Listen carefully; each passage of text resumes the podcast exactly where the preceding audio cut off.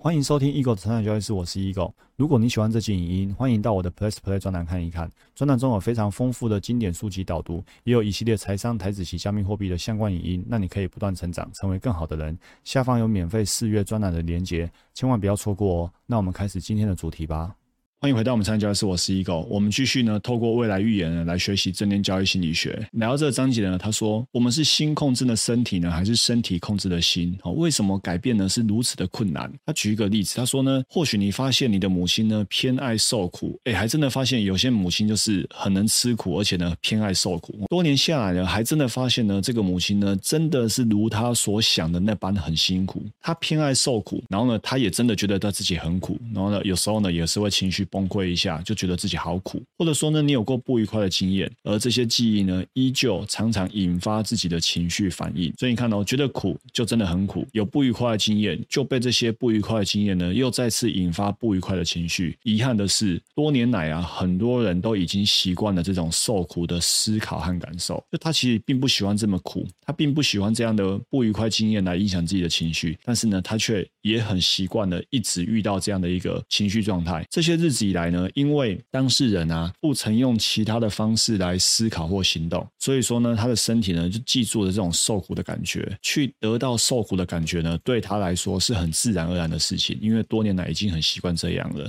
这个就是你哦，就是就是许多人这样的状态。即便你曾经想过要改变，但是呢，绕了一圈呢，还是原来的自我。多数人不知道的是，每当回想起一个高度紧绷的情绪体验时呢，就会让大脑启动跟以前一模一样的程式。甚至呢，你就会去活化一组旧的大脑回路，于是呢，他们会开始在身体创造相同的化学物质，让全身上下呢再次去感觉那个感觉。我们前面说过，我们怎么想，就会透过呢神经传导物质。i 然后透过这些身体上的一些神经元呢，把这样的想法念头传到每一个细胞，传到身上的每一个角落。所以呢，身体呢也会同步大脑所想的，得到大脑发出指令的那样同样的感受。所以你一旦念头想起来，你去想了，这个潜意识它就已经非常活跃，已经传递了很多神经传导物质到身体的各个地方，身体就会创造相同化学物质。去感觉那个感觉，所以你看哦，你的想法影响你的感受，你的感受呢回馈给你的想法，彼此呢交互作用，成为一组紧密的循环，甚至成为一组呢受限制的循环。所以呢，研究证实呢，人的个性哦，三十五岁就定型了。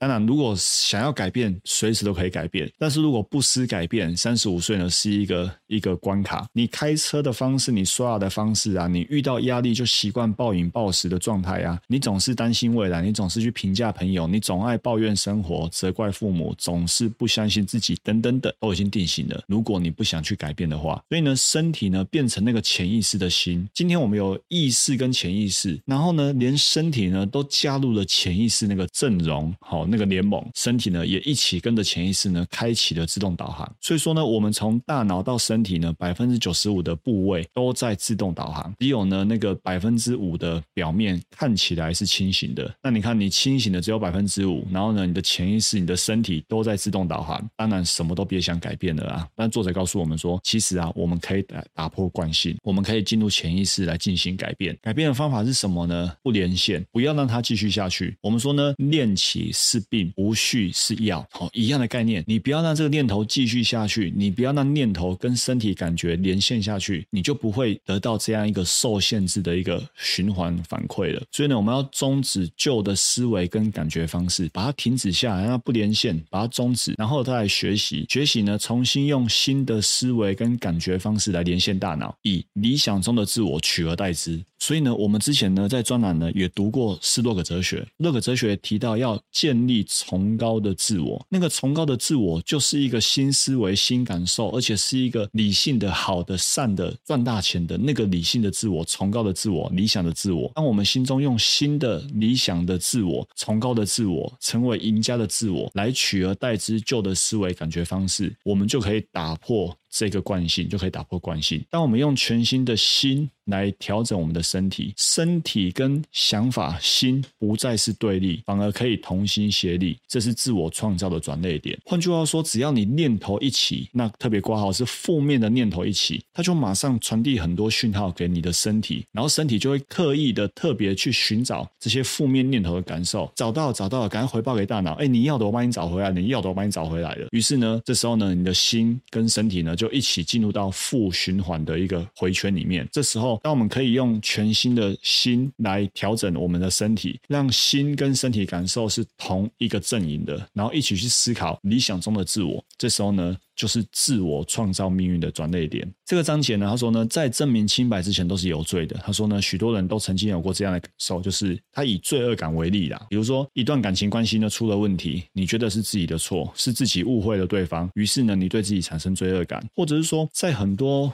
事情呢，你你选择出来承担，并且呢产生了罪恶感啊，都是我的错，是我不好。承担的同时呢，罪恶感也产生了，然后呢，这个罪恶感呢就一直萦绕在脑海里面挥之不去。最后呢，身体呢很习惯于自己呢背负着罪恶感，这个习惯呢就很像是你如果平常是住在机场附近的人，你久了根本不觉得飞机很吵。哦，像我以前在罗东的时候，我是住在那个 Tiki 楼咖的，就是住在平交道旁边的，所以根本就不觉得火车按喇叭，然后火车。当当当的时候有什么吵？因为已经很习惯了。那书上说呢，除非今天飞机飞得特别的低，引擎特别的大声，才会让你觉得有什么不一样一样。当你已经习惯背负的罪恶感，已经习惯负面思考，已经习惯忧郁抑郁了，除非你给自己一个更高门槛的刺激，否则你都不会感觉到自己有什么不一样。当内疚成瘾的人，除非再有更加负面的刺激，才会有一种活着的感觉，否则他已经麻痹了。哦，那这个真的很恐怖哎。就很像那个药已经吃很重了，所以呢，吃到后来呢，你的身体呢也免疫了，已经抗药性了。就很像人家说用油啊去套嘎抓，用油啊去套高虾、帕卡波亚，蚂蚁都有抗药性的，蟑螂都有抗药性的。好，那我们的情绪也是一样。当你进入这个循环，就是呢，人生出错，你自然而然认为自己是是自己的错，然后产生罪恶感。但是呢，你也马上习惯麻痹了。哦，所以呢，你对罪恶感已经很熟悉了，已经麻痹了。但是你的心呢，就会陷入到总是内疚。然后呢，你的。身体呢就会捆绑着这颗内疚的心，然后进入一个非常恐怖的负面循环。那我们刚才说九十五趴都是潜意识，哈，身体也加入潜意识了，剩下百分之五的意识，即便意意识呢有一点想要改变，但是呢，你的身体、你的细胞、你的潜意识，因为已经多年来啊恪尽职守，恪尽职守什么，带给你满满的罪恶感。因为你过去百分之九十五都是想要有罪恶感的啊，所以他们就会给你满满罪恶感的感受。因此呢，即便你有一点点想要改变，这样微弱想要改变的。讯号很容易被细胞的信号大军给反噬，回头呢，你又会改变失败。当你这里呢发出微弱的信号，想要改变，但是呢，百分之九十五发出的信号都是我要有罪恶感。就是我的错，这一切都是我不好。那么你马上就被反噬掉了。所以呢，你会发现啊，改变很困难，改变又失败了。那怎么办呢？解除情绪记忆就可以产生正面作用。想要打破惯性呢，就要让身心一起合作，并破坏那些产生惯性思维的化学通信。要抗拒身体的惯性呢，不容易。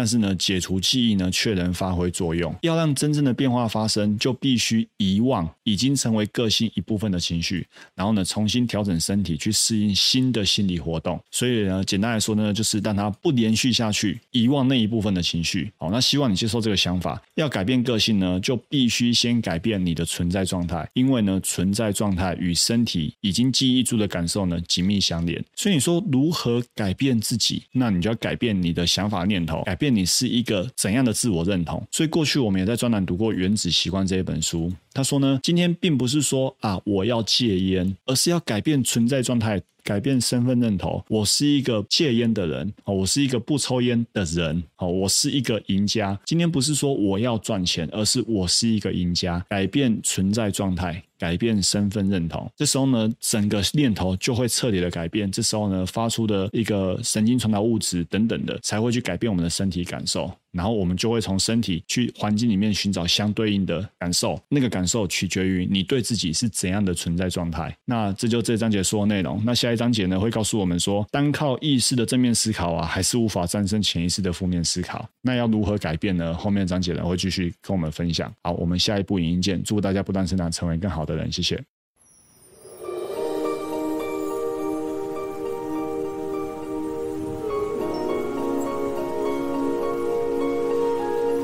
如果你喜欢这期影音，欢迎订阅与分享我的 Podcast，那我们不断成长，成为更好的人。我们下一集见，拜拜。